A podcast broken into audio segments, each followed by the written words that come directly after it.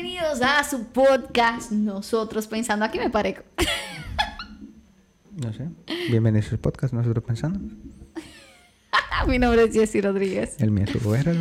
Y el día de hoy vamos a hablar sobre. Algunos tipos de inversiones que nosotros sabemos. Bueno, no O mucho la menos- que yo Ah, sé. Bueno, lo que yo quería, más o menos por la razón por la que tenemos el tema, es porque yo estaba pensando que la cuando yo más o menos me eduqué un poquito más financieramente, yo busqué información suficiente para decir, no, qué es lo que yo necesito hacer. Y lo que la mayoría de cosas o gente en- que tú te encuentras en internet te dice de que o te dan una estructura de cómo tú más o menos crear tus- una, una base de ahorros, o te dan una estructura de cómo manejar tus finanzas, o te dan una estructura de, de cómo repartir tu salario en partes para poder manejarte mejor. Por eso es inversión. Eso es simplemente de manejo económico.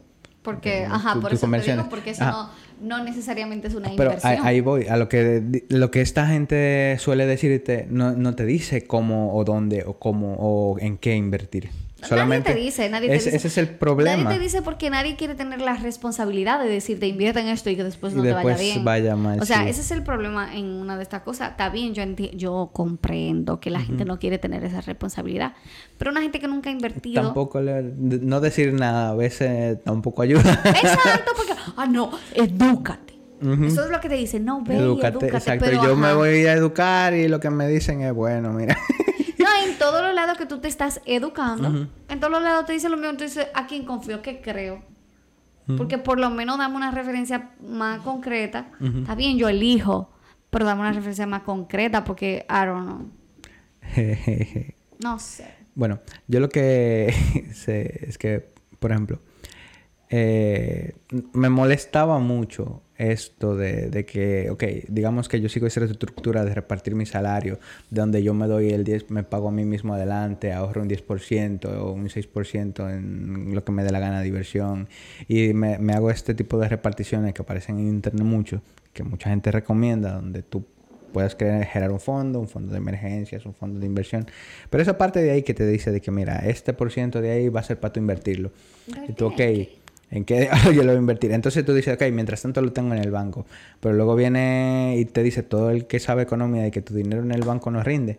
A Chepa, en algunos bancos, vas a tener el dinero igual a la economía actual porque el dinero se devalúa, entonces el banco puede que te dé un porcentaje dependiendo de cómo tú tengas el dinero, porque a veces ni eso, a veces te cobra. Sí. Entonces, si tú tienes el, el dinero de una forma en específica, el banco te puede pagar por mantener el dinero en el banco, de manera que tu dinero no es que gana valor, sino que se mantiene, porque la inflación aumenta cada año, de Sí. manera que tu dinero pierde y lo que te pagan cubre esa pérdida. Entonces, tenerlo en el banco no es que es una buena inversión, tampoco. No. Entonces, Aunque se supone que ahora sí. No, no, no, no. Es que no, no es porque sea una buena inversión, es porque es mal negocio usarlo. No, es no. diferente. Yo estaba viendo una noticia que, que te la mencioné ahorita sobre la inflación del- de la República Dominicana. Ujú. Decía que nuestro país tiene un, creo que es un 8% de inflación. Ok. Por lo Está general había sido un 3, 4, 5 como Ya, mucho. está, muy, está muy alto. El caso creo que es, creo que es el número. Mm, No creo que estoy equivocada. Y estaban diciendo que el banco de el banco central pues va a aumentar la- los precios de Los los intereses. de- de- ajá, los intereses de los préstamos a los bancos. Dígase que los bancos van, a tener, que aumentar, los, intereses. Lo que ellos buscan con eso es Que hacer no que la préstamos. persona no anden tomando préstamos y que haya una recesión de las personas de no gastar, porque mucha gente no le gusta gastar su dinero, más bien toman prestado para gastar el dinero prestado y usarlo en vez de usar sus ahorros. Entonces ellos decían, en esa noticia decían que eso es lo que va a impulsar a que las personas guarden más dinero en el banco y que cuando eso pasa, mayormente, eh, cuando tú guardas dinero en el banco, sí te dan beneficios cuando hay una situación así por guardarlo. Yo no sé si eso es así, I don't know anything, pero es como, ok, ¿qué yo debo hacer con mi cuarto? Como quiera. Como quiera es peligroso. al fin y al cabo, lo que, lo que te estoy diciendo de que te están cubriendo el, la inflación y al final el dinero se va a seguir devaluando sigue siendo cierto. Es que, es que eh, pero es que difícil tú invertir, porque tú también puedes en tu inversión perder todo tu dinero. Y va a ser más duro porque en el banco, ah, se está devaluando, pero están ahí.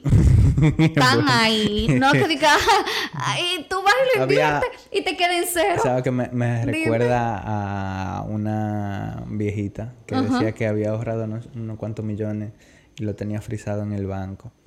Y que solamente de intereses le estaban dando como 30, 40 mil pesos mensuales. Es decir, que ella siempre se permanecía con su cantidad de millones en el banco, pero El, el, extra que generaban sus millones era con lo que ella vivía. No vivía en abundancia, me refiero a que con todas las cosas gastando como ella quisiera, pero vivía bien. Vivía bien, básicamente sin hacer nada, solamente por tener el dinero en el banco. Por eso no está mal. No, estoy diciendo que esté mal, y más una persona que ya esté en una edad avanzada. Eso es una buena estrategia. Es mejor que un, que un fondo de pensiones, en cierta manera. Claro, porque no te llega ni a 30. bueno, tiene que ser una gente que haya ganado muy, muy, muy bien para que sobrepase esa cantidad un fondo de pensión que te lo dé mensual. Sí, es incómodo. Entonces, a ella le estaba yendo bien en ese escenario. Yo entiendo que mientras ella esté con vida y ella pueda seguir manteniéndose de ese dinero, incluso lo puede gastar porque ya eventualmente el, monto mensual que necesite para poder vivir y mantener su, su forma de vida va a aumentar, entonces quizá pueda gastarlo y aún así creo que ese dinero le va a rendir mientras tenga su vejez. Adiós, claro, porque un dinero que te está llegando mensual, donde tú no estás donde tu dinero sigue intacto, donde te va a volver a llegar el mes siguiente. O sea, todos los meses tú tienes eso de forma infinita, entonces es un loop infinito de, o sea, sin tú trabajarlo está, perfecto. Lo que yo no, lo que sí hay que tomar en cuenta es la cantidad de dinero que hay que ahorrar para obtener esa cantidad de, beneficios de, solamente del interés. Es mucho, pero tú está, tú tienes, si lo tienes un banco bueno, tú si tu estás seguro. Lo que digo es que si va a ser como el que se, porque el banco ese que, hay varios en diferentes países que quiebran así, ya sé. Van Inter. No, pero uno, hubo uno que quebró ahora. Ah, no sé. Sí, un banco que quebró, que, que hubo una intervención estaban diciendo que gracias a Dios no hay tanta gente que se le debe. wow. Es verdad, y ellos van a poder devolver el dinero. O sea, lo van a devolver. No es que no es que no es que se va a eso no va a haber que hacer. Exacto. Pero tuvieron que hacer una intervención porque, o sea, el banco y yo, y, y, y nosotros, o sea, dime. Gracias a Dios no hubo una situación como la de Baninter, pero es otro banco que quiebra. Sí. Incómodo, incómodo.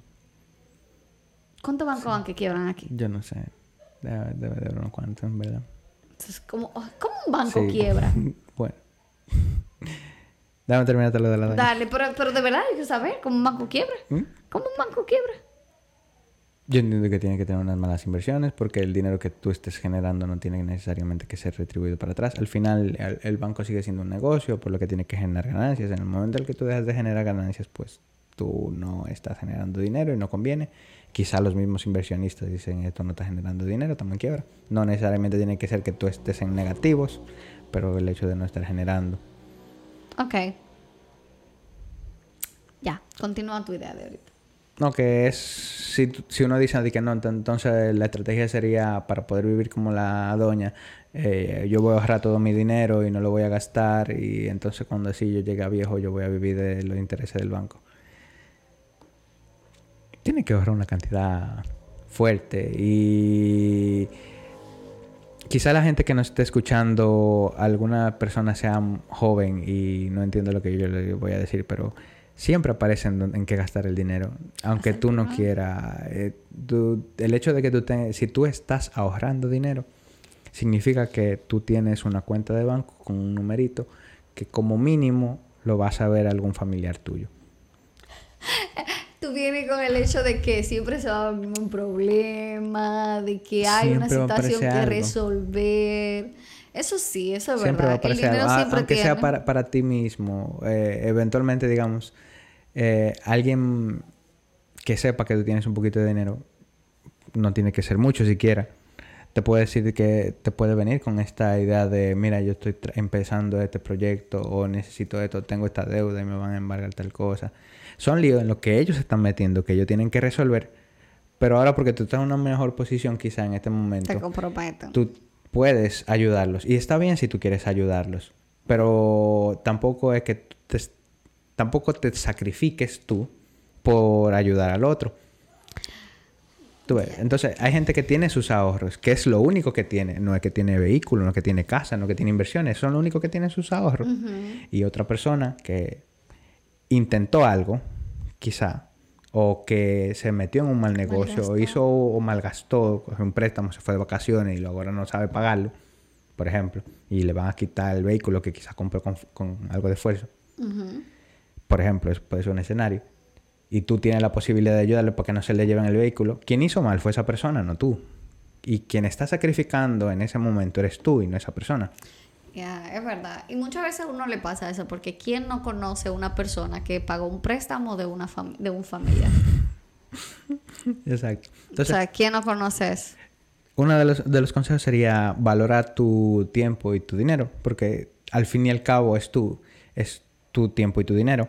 Y piensa siempre que si tú no tienes cosas, porque la gente eh, te respeta, es decir, este mismo que te puede estar pidiendo el dinero de, para, para salir de este problema, te respeta si tú gastaste este dinero, aunque tú tengas algo de dinero en el banco, pero si tú tienes otra deuda, porque esta deuda se está pagando con este dinero de tus ahorros o con tu salario. Entonces, digamos, la estrategia sería, si tú este dinero de tu salario lo estás ahorrando, ese dinero que está ahorrado, a su perspectiva puede ser usado por él. Pero si tú lo que haces es que quieres una deuda y esta deuda, así como ahorrarlo con, en el banco, pero tú estás ahorrando a, futuro porque compraste esto ahora y tienes que pagarlo a futuro, entonces tú estás pagando esta deuda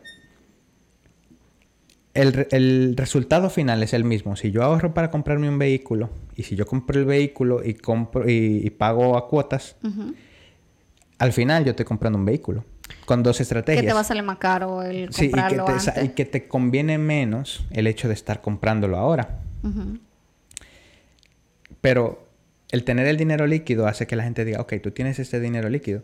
Y el no tener, y el tener una deuda hace que no, tú tienes deuda, a ti yo no te puedo pedir psicológicamente es un cambio de yo estoy ahorrando con un objetivo, no, este dinero no está disponible, que tú claramente se lo puedes decir a una persona, pero a veces la urgencia de la situación hace que tú no veas claramente esto y por eso es, un consejo.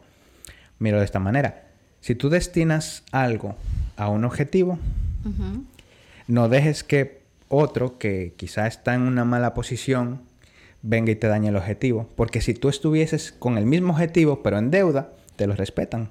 Sí, es así. Es verdad. Es, tú tienes razón. Y una cosa que, que en, en, ese caso yo quiero mencionar, no necesariamente con la parte económica de si tú tienes o no tienes, pero cuando una persona tiene problemas así, hay, hay, que tener mucho cuidado con eso de estar firmando y eso. Porque eso que yo mencioné de que una persona que pague eh, préstamo de otro, no necesariamente porque le dio pena o lo que sea. Muchas veces es porque se ponen a firmar de garante, la otra persona no paga porque sabe que tiene un garante responsable. También. Y lamentablemente pasa así. Ya me pasó. Entonces, entonces, esas son cosas que suceden. Y que lamentablemente a veces uno quiere ayudar, pero no siempre se puede ayudar. Porque es uno... Y, y no solo me pasó a mí, le pasó a mi papá también. Y papi no mm. estaba en una posición para pagar todo ese dinero que tuvo que pagar. Y no era un dinero que ni lo gastó, ni se lo bebió, ni lo gozó, nada. O sea, era un dinero que simplemente porque quiso ayudar a una persona. Que, ni, que nunca le pagó, nunca le devolvió. Nunca le hizo. Mm. No, y papi pagó mucho dinero. Y nunca le devolvió nada. Por lo menos yo sí tuve la suerte de que me devolvieran. Pero eso no fue fácil para que me devolvieran. O sea, que... Y, y, y la presión psicológica que yo tuve que pasar para que yo tuviera que pagar un dinero que yo no hice nada. Exacto. O sea, yo tuve que ser, hacer ah, y hacerme responsable, tomar la responsabilidad de resolverle un problema a una gente que, o sea, yo no tenía el porqué. un problema que quizá pudo haber prevenido. No, y esa persona estaba viviendo la vida porque, mm. no, porque yo iba a resolver. claro. Bueno. Así es. Entonces, ese era el consejo primero organícense bien, tengan su dinero sí, y miren desde una perspectiva clara. Si lo único que ustedes tienen es dinero, su sacrificio, todo lo que han hecho, todos sus sacrificios ahora mismo dinero líquido. El hecho de que ustedes lo utilicen para alguien más, por el objetivo de alguien más, es sacrificar su oportunidad de utilizar ese dinero en algo para ustedes. que como dije, si ustedes hubiesen tenido su objetivo claro y ese dinero en vez de ser dinero líquido fuera deuda, no estuvieses en esa posición. Ese es el primer caso. Vamos a decir que ya tú tienes ese dinero líquido, que tú lo tienes ahí, que tú no... Que, que tú ahorraste, que nadie te lo está pidiendo. me gusta mucho, por ejemplo, el ejemplo de, de, de, una amiga mía. Ella vive en México, se casó aquí en República Dominicana, sí, aquí en República Dominicana, se casó, hablaron, su esposo es de México, hablaron para poder eh, ver dónde era que iban a vivir y demás y decidieron irse a, México al final. Pero mientras toda esta discusión transcurría, mientras tenían su tiempo de casado, vivían aquí en República Dominicana. Y llegaron a la conclusión de que eh, entre los dos, si ellos ponían esfuerzo, creo que en unos 3, 4 años ellos podían comprar su casa. Y se pusieron entre los dos a ahorrar el dinero para la casa. Entonces, a la gente que yo se lo comento suelen decir que, que, es muy difícil que entre los dos se pongan de acuerdo para ahorrar y que ese dinero no se toque. Y más durante cuatro años, porque es una cantidad muy grande. Entonces, ellos reunieron su dinero, así mismo como lo dijeron, lo hicieron, y hoy tienen su casa en, Estados, en, en, México. No recuerdo bien la ciudad, pero es en México. México. tienen su casa en México. Pero lo lograron hacer. Y eh, su, la lógica de, de mi amiga es, ¿para qué yo tengo que estar pagando 20 años? Porque muchas de las casas que los préstamos que te brindan son de, de, más de 10 años. Porque yo tengo, en especial si son para vivienda, porque para inmuebles, entonces para viviendas. Entonces, porque yo tengo que pasar 20 años pagando un préstamo, una cantidad, quizá una suma, que para mí sea importante en el momento, cuando yo puedo ahorrar, vivir mi vida eh, quizá un poquito apretada durante esta cantidad de años, unos 3, 4 años, y después de ahí yo poder vivir como me dé la gana en mi casa. Esa era su perspectiva. Y, le va a salir más barato. Exacto, eso es lo que, lo que, lo que mucha de la gente con la que habló en ese momento le dijo, ok, si tú ves la casa, 20 años, el interés, el impuesto, cada año van a ser tanto, entonces digamos que como que tú conseguiste por mucha suerte un préstamo del menos de un 1%, Igual este 1% de tantos millones anualmente, es mucho dinero. Entonces se, ahorra por el hecho de sacrificar un poquito más de tiempo y de comodidad. Antes es, esta cantidad de dinero y esta inversión va segura. Ese es un ejemplo. Tú puedes, eh, desde la perspectiva del ahorro, ahorrar dinero, quizá por un objetivo como comprar tu casa, que no necesariamente es una de las mejores inversiones, hablando de inversiones. I don't think so. Yo entiendo que eso no es una mala inversión. No es una mala inversión, solamente dije no de las mejores. No es, mala, mala es no algo que no, es algo que no, va va ahí, siempre va ahí. Sí. No es, una mala inversión. No es la mejor inversión. ¿Y no son las mejores inversiones entonces? Negocios son las mejores inversiones. Pero depende, porque si tú vas a comprar simplemente una casa para tenerla ahí y tú no dedicarle el tiempo, pero si tú vas a invertir en un negocio donde tú tienes que dedicar tiempo para un negocio, es diferente. Es que son así. Yo no he dicho que no hay que dedicar tiempo. Pero yo te hablo de una inversión que... Porque hay inversiones que tú no haces nada. Tú simplemente pones el dinero y ya. No. ¿Cuáles son esas? La de la bolsa de valores, ¿no eso? No. Tú, no tienes que estar arriba de eso. Mm, o sea, tú tienes que estar ahí... Viendo dónde se va el dinero. Por ejemplo, Warren Buffett, que es el más popular, cuando estuvo en pandemia, tuvo mucho trabajo. Tuvo que mover, sacar inversiones de este sitio, de este conjunto de empresas, avión, de aviación, de todo, de todo, de todo. Se, se va. Entiendo yo que bajo mi, mi experiencia económica, en el caso de que yo fuera Warren Buffett, esta, este conjunto de área económica va para abajo, pues déjame quitar mis inversiones antes de que este conjunto de, baje de precio, de manera que yo, mi dinero, van a ir a este otro conjunto de empresas que por pandemia van a aumentar. ¿Verdad? ¿Verdad que la cripto y la, y la inversión así como tú lo dices son diferentes, verdad? Sí, la inversión de criptomonedas son más azares. Vamos a decir una gente que compre cripto. Para tiene que estar. Para hacer holding también. Tiene que estar arriba también. Aunque sea para hacer holding. Aunque sea para hacer holding. Tú tienes que estar. Lo primero, tú tienes que investigar qué proyecto tú estás haciendo holding, qué, cuánto dinero tú vas a invertir, que, ¿Por qué razón? Porque hay proyectos, por ejemplo, que te devuelven dinero si tú haces staking. Es decir, que... que es diferente. Hay un montón de, de cosas que... Aquí viene el segundo consejo, que es útil. Si usted va a invertir en algo, entienda y sepa de lo que en dónde está invirtiendo. No porque alguien venga y te diga, por ejemplo, lo de criptomoneda, ven invierte en criptomoneda. Si usted no sabe nada de criptomoneda, aprenda primero antes de invertir. Y si no le quiere aprender, mejor no invierta. Está diciendo lo mismo que dice todo el mundo, edúcate. Sí, pero a diferencia de decir edúcate en, saber invertir, es edúcate en el área en la que quieres invertir, que es diferente. No es edúcate y en aéreo, es edúcate en esta área. Por ejemplo, tú, estás estudiando contabilidad, ¿verdad? Quizá en un futuro tú vayas a ser una contable eh, que vaya a tener su propia eh, oficina donde van a llegar varios clientes. El hecho de que tú empieces a obtener este tipo de experiencias, donde tú sepas qué es lo que los clientes más necesitan, donde tú puedas empezar un negocio con esto, tu mejor inversión, si es que tú eres buena en el área y obtienes buenos clientes y estos clientes respetan tu trabajo y te vuelves popular, tu mejor inversión no es una casa, tu mejor inversión es tu negocio, es lo que tú haces en ese momento. Y eso te puede comprar una casa Pero eso es diferente. Ya esa parte es diferente. Pero eso también es invertir. Bueno, bueno, sí. Pero, pero al final de cuentas esa parte es, diferente cuando, cuando ya tú estás dentro del negocio. No, del área.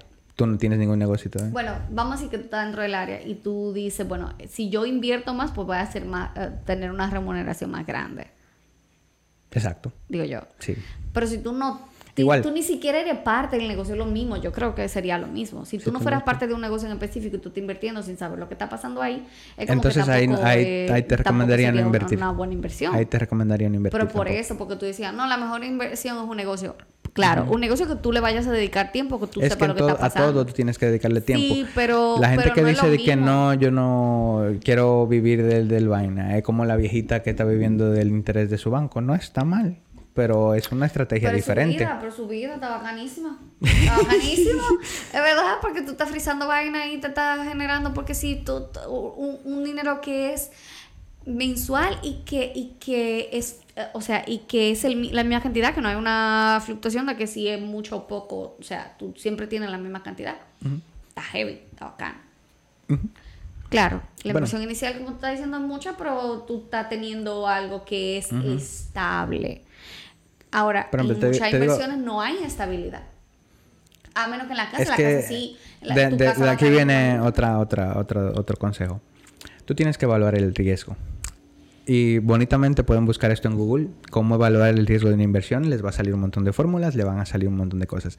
Existen fórmulas para poder evaluar inversiones y su riesgo. Mm. Así que este es otro consejo útil. Pueden ir a internet a averiguar sobre cómo evaluar el riesgo de una inversión y cuándo una buena inversión es buena. Cuando una inversión es buena. Ah, cuando una inversión es buena. Por ejemplo, un negocio te tiene que estar dejando más del 30%. Como mínimo. Entonces, hay inversiones dentro de negocios que después de un tiempo tú ves que te está dejando y tú dices, ok, esto me está dando menos del porcentaje normal que a todo el mundo le deja de manera que personalmente no te va a convenir este negocio. Pero si tú no sabes del área y no has investigado dónde invertir y lo que tú estás viendo, por lo menos estoy generando un poquito. A veces ese poquito, por algún pequeño cambio de la economía, hace que tú te puedas apenas mantener en el punto de equilibrio. ¿Y el punto de equilibrio no es negocio? No. Lamentando el caso, el punto de equilibrio no es negocio. No. Y menos inversión. Ya. Así es. Por ejemplo, entonces, consejo nuevo también, Primero, pues ahorren, porque si no tienes dinero vas a tener que meterte en deuda y para tú meterte en una deuda tienes que estar bien seguro de lo que en qué tú vas a invertir. ¿Por qué la gente se mete en deuda con bienes raíces? Porque es una inversión sólida. No es porque sea la mejor inversión, pero es una, de las inversiones más sólidas que hay. Es sólida, sí. Está ahí. Menos riesgo. Va siempre, va siempre está ahí a menos que se la trague la tierra. Menos riesgo. entonces, bienes raíces. yo lo veo, yo no sé tú, pero yo veo rarísimo lo que compras un apartamento. Como en vez de tú comprarte un terreno en una casa, como comprarte un apartamento, como comprar nada. Yo siento así. Yo no lo veo mal, porque al final es una infraestructura dentro de un sitio. Pero el terreno no es tuyo. Es del conjunto entero del edificio. Es tuyo en parte, sí. Es raro. I don't know. Yo lo veo como más raro. Tú tienes un espacio ahí. Ok, bueno. Tú estás comprando un espacio ahí. I don't know. But, bueno, whatever, continúa. En fin. Por ejemplo, eso me parece un buen negocio. El, el hecho de tú tener áreas específicas para cosas específicas, yo lo veo como- en cuanto a bienes raíces. A diferencia de decir, yo me compré esta casa como inversión. Eh, eh, comprar una casa, inversión. eh. Bueno, No es una- más que una casa, un terreno. Un terreno sí es una inversión más. Así, por porque la, el terreno, el- la casa sí se puede devaluar si no se cuida. El terreno, Exacto, un Tú- terreno es un terreno. Por ejemplo, un terreno es una inversión bien. porque igual en la, en la contabilidad es lo único que no se evalúa. El terreno es lo único que no se evalúa, Exacto. en, en- eh, que tú no lo puedes contar como, como Pero, algo que se va a devaluar ahora, dentro de Tú me dices a mí que tú compraste una propiedad en Samaná, en uno de estos sitios de, de República Dominicana donde tiene una playa cerca. Tú dices, ok, ¿qué tú vas a hacer? Porque, como te digo, en cuanto a bienes raíces, el objetivo es la, la utilidad. Entonces, si tu objetivo es rentar esta propiedad, como Airbnb, por ejemplo, Eso sí, tú estás... Tú estás haciendo un negocio. estás mangando. básicamente tú no estás haciendo bienes raíces, tú estás haciendo turismo en cierta manera. Tú estás en el negocio del turismo, no, no de los bienes raíces. Que tú estás utilizando bienes raíces como medio, perfecto. Pero es un negocio diferente. Entonces, esto es un negocio, es una buena inversión. Eso y sí. yo he escuchado casos de gente, por ejemplo, que están haciendo eso, que incluso les rentan a alguien una propiedad o subrentan sería, porque si tú tienes este conjunto de propiedades, pero tú no quieres darle mantenimiento y tú no quieres mantenerlas, pero son tuyas y son muy caras para yo comprarlas, yo digo, ok, yo te garantizo a ti, por ejemplo, que yo voy a rentar este conjunto de apartamentos, digamos, si es para Capcana, por alguna razón. Yo voy a rentar ese conjunto de apartamentos y este conjunto de apartamentos yo los manejo, yo me gano un por ciento y yo te doy el otro por ciento. Eso está genial. Y si más para gente también que está pagando esa, esa, esa cosa, dice, ah, pues no, dame mi cuarto. Porque está en el negocio del turismo y e- eso eh, al final es un negocio y si tú tienes la propiedad y el otro va a gestionar el problema es una inversión segura porque tu propiedad no te la van a, a sacar del suelo y a robar. No, exactamente. Eso va a seguir siendo ahí mismo. No. Eh, bueno, yo creo que, que Motu tiene Hay, que añadir- Hay muchísimas cosas hay que muchas cosas decir. de, de- de inversión, ¿verdad? Sí, lo que pasa es que nosotros se nos va a descargar la, el- el- el- la cámara. Sí. Eh, Consejos útiles, como dije, entiendan. eh, no es de que aprendan, eh, edúquense. eh, a- cojan un área de especialización en la que ustedes sean Que buenos. Conozcan ese mercado. Si ustedes lo conocen bien y es le rentable, guste. invierten en eso. O que le guste. Más Perfecto. que que lo conozca, que le guste. Porque... A veces lo que te gusta no deja. Bueno, pero- bueno, también, qué detalle. Pero bueno. Igual, conozcan el área, combinen áreas. Por ejemplo, yo que estoy en el área de la tecnología, me gusta mucho toda esta cosa nueva que está sucediendo con la Web3. Ahora mismo estoy muy metido en, en- en Web3. Y todo lo que viene es un- una combinación de cosas que existen con lo que no existe y con esto cosa virtual que no existen como material.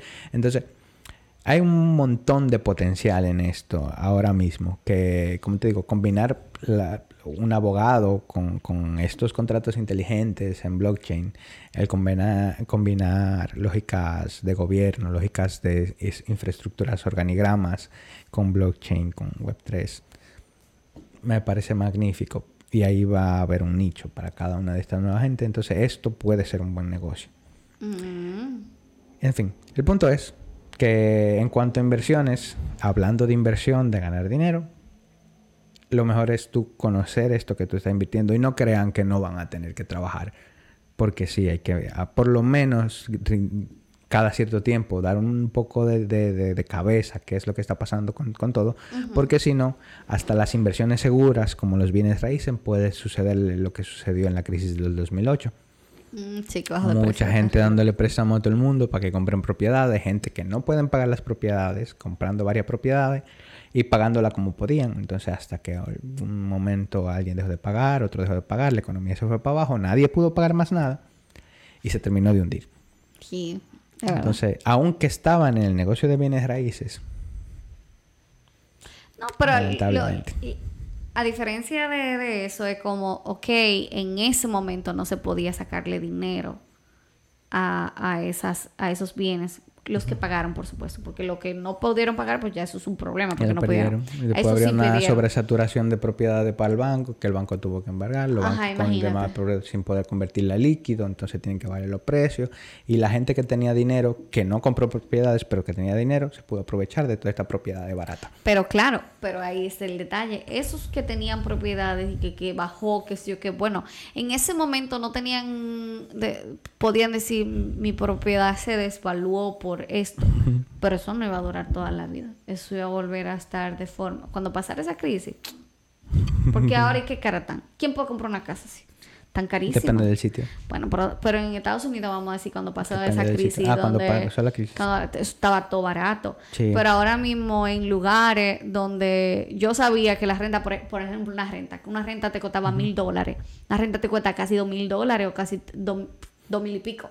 Entonces, Pero también hay lugares donde la renta costaba mucho, que hasta 5 mil dólares, que ahora ya no cuesta, ha bajado más o menos en la mitad. ¿are you sure? La pandemia hizo que se bajara el, el no, lo que la pandemia hizo fue Que la gente se mudara. No, lo que la pandemia hizo fue que muchas de esas personas que, que eran dueñas de casa no pudieron sacar a las personas de sus casas, que los que le dejaron de pagar. Ah, pero- Eso, son porque casos eso es diferente. diferentes. No, eso según lo que yo estaba viendo es una cosa Sí. que pasaba mucho porque aunque recibían dinero del gobierno no le pagaban la casa. Pero que cuando, cuando bajó el COVID o estaba bajando el COVID, tú supiste que lo iban a botar todo y van a poner las casas caras. Eso es lo que va a pasar después de Con algunos sitios, sí. que, después es que depende el del sitio. Depende del sitio. No, más que depende del sitio, yo Depende creo, que va, sitio. yo creo que va a pasar eso por el hecho de que ya, ya necesitan recuperar todo ese dinero perdido que tuvieron. Porque tuvieron una pérdida grande de que tú tuvieron meses, quizá un año sin pagarte casas. Y tú como, ¿y dónde Sí, pero eso depende del área. Sí. Nos vemos. Hay sitios donde está más barato, Nos vemos. que eran carísimos. Nos vemos. Bye. Este ha sido su podcast. Nosotros. Aprendan a invertir. Otro pensando. bye bye. bye bye.